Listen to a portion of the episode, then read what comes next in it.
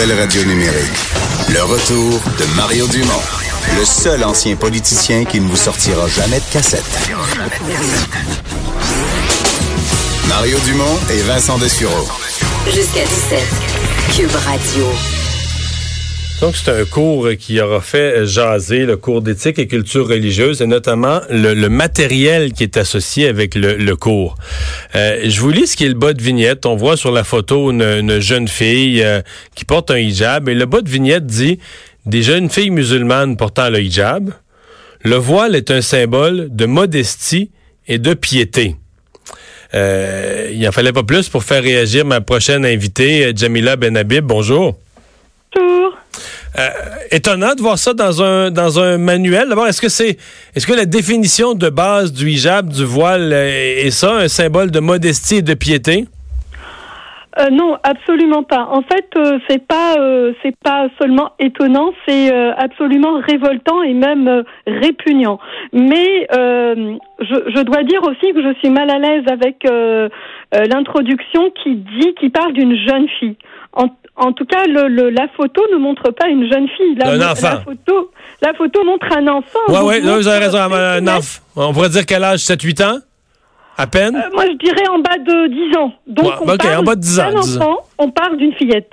Et pour moi, jeune fille, c'est à partir euh, de 12-13 ans. Donc, euh, même c'est vrai, c'est vrai. le voilà, donc même concernant le, vocabulaire, euh, je pense qu'on surévalue et on surestime en fait euh, l'âge euh, des enfants, mais on présente aussi une façon erronée de ce que sont les musulmans et de ce qu'est le, le voile islamique.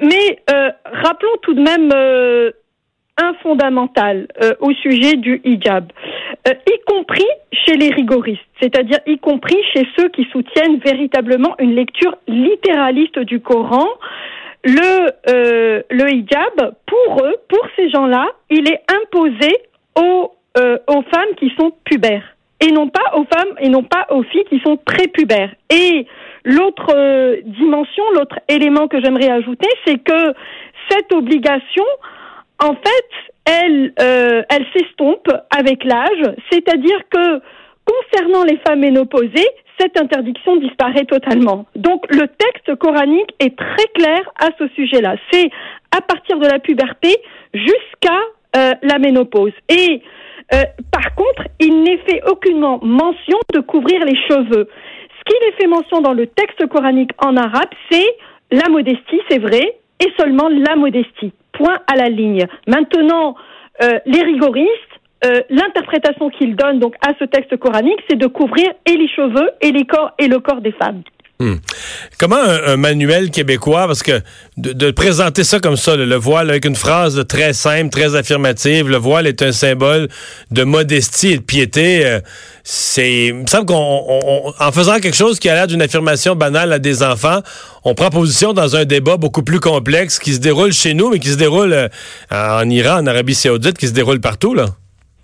Tout à fait. En fait, euh, ce, qu'on fait, c'est qu'on essaye véritablement d'influencer euh, des enfants qui sont pas euh, en âge de, de comprendre d'abord toute la complexité de ce débat, tout le tout le contexte entourant le voile islamique parce qu'il y a un contexte, ce n'est pas un objet qui est ahistorique, en ce sens qu'il s'inscrit dans une histoire qui est longue dans le monde euh, islamique, qui s'est accélérée avec la République islamique iranienne en 79 parce que c'est véritablement Khomeini qui a instauré l'obligation du port du voile euh, islamique euh, en Iran. Donc vous voyez que il euh, n'y a rien d'anodin dans cette histoire. Moi, par exemple, qui suis de culture musulmane, qui ai fréquenté l'école, le collège, le lycée et l'université en Algérie dans des institutions publiques, on ne m'a jamais d'abord obligé de porter le voile islamique et nos manuels scolaires ne faisaient certainement pas la propagande comme le font les manuels scolaires québécois, eh bien d'un tel euh, d'un tel uniforme qui est l'uniforme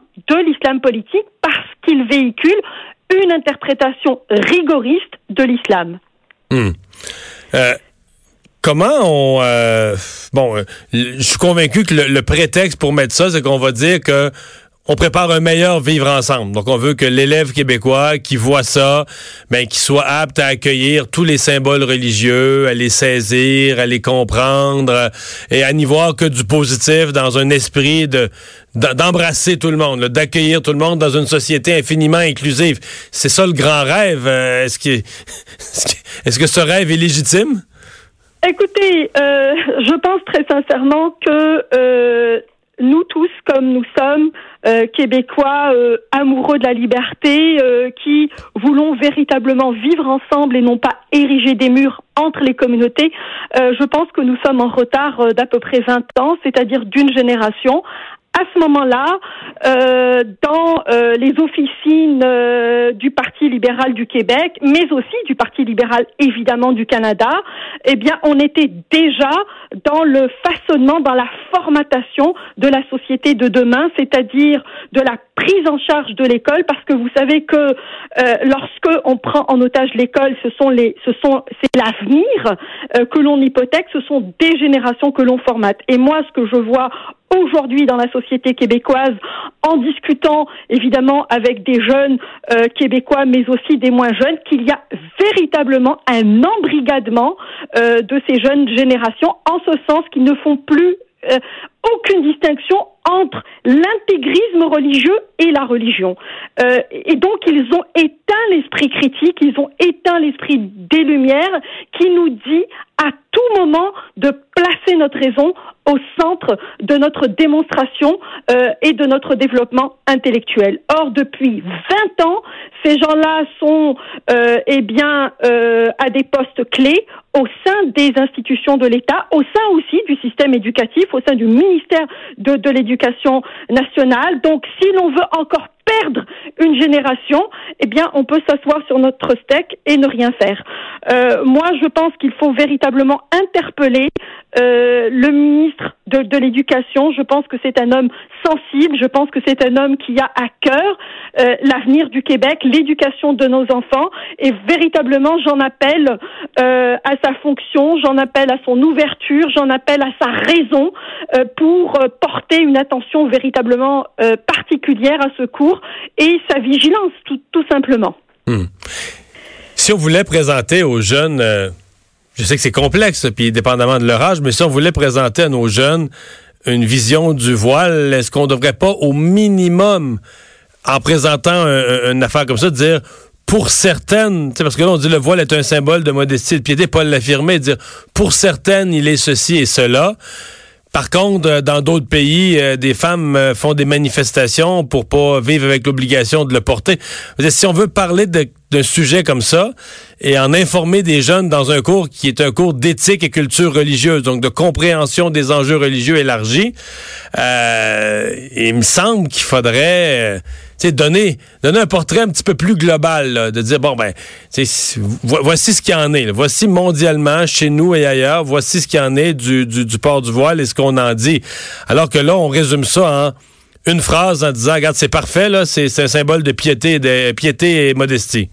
Vous avez parfaitement raison. Et en, et en réalité, ce qui sous-tend ce raisonnement de présenter d'une façon unanime et unilatérale ce euh, voile islamique, c'est de dire qu'il n'y a pas de pluralité au sein de l'islam. C'est de dire que l'islam n'a jamais évolué. C'est de dire que ces questions-là n'ont jamais été euh, pensées par les, par les musulmans. Or, c'est totalement faux. Il y a une pluralité d'islam, il y a différentes façons de vivre l'islam, il y a différentes façons de véhiculer l'islam.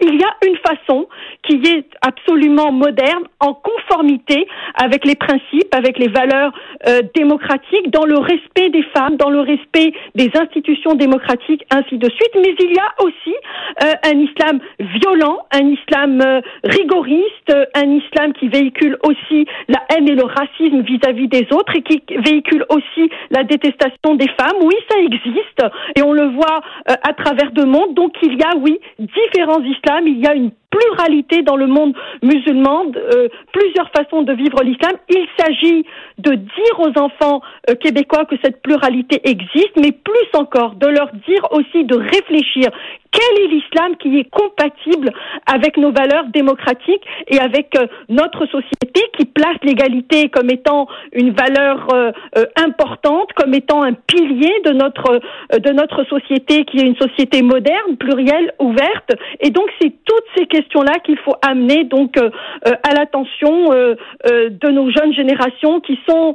évidemment ouvertes, qui sont pas insensibles à ce qui se passe ailleurs, aussi attirer leur attention, par exemple, sur des jeunes femmes qui sont qui ont été assassinées parce qu'elles n'ont pas voulu porter le voile.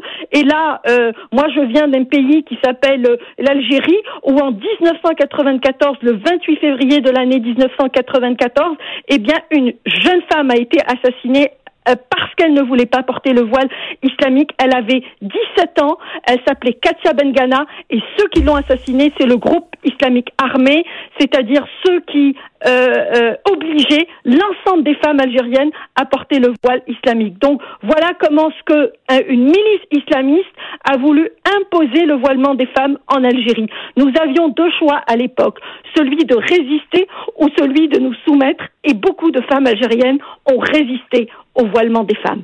Hmm. Ça amène un éclairage différent sur la petite photo dans notre beau manuel scolaire avec une phrase simpliste. Là. Oui, j'imagine, j'imagine. Donc c'est toutes euh, ces questions, c'est tous ces enjeux qu'il faut évidemment euh, véhiculer. Pas plus tard qu'hier, il y a euh, une jeune une jeune avocate iranienne dans la trentaine qui a été condamnée à 38 ans de prison et qui a été condamnée à 148 coups de fouet pour la simple raison qu'elle a euh, défendu les femmes qui portent le, le, qui ne souhaitaient pas porter le voile islamique, donc qui se sont dévoilées en public, et on l'accuse donc euh, de débauche.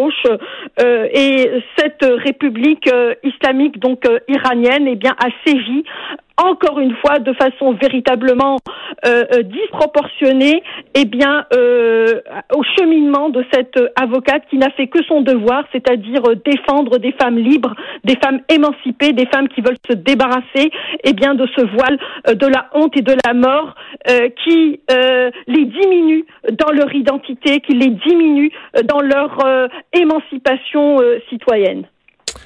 Jamila Benhabib merci d'avoir été là Merci infiniment. Au revoir.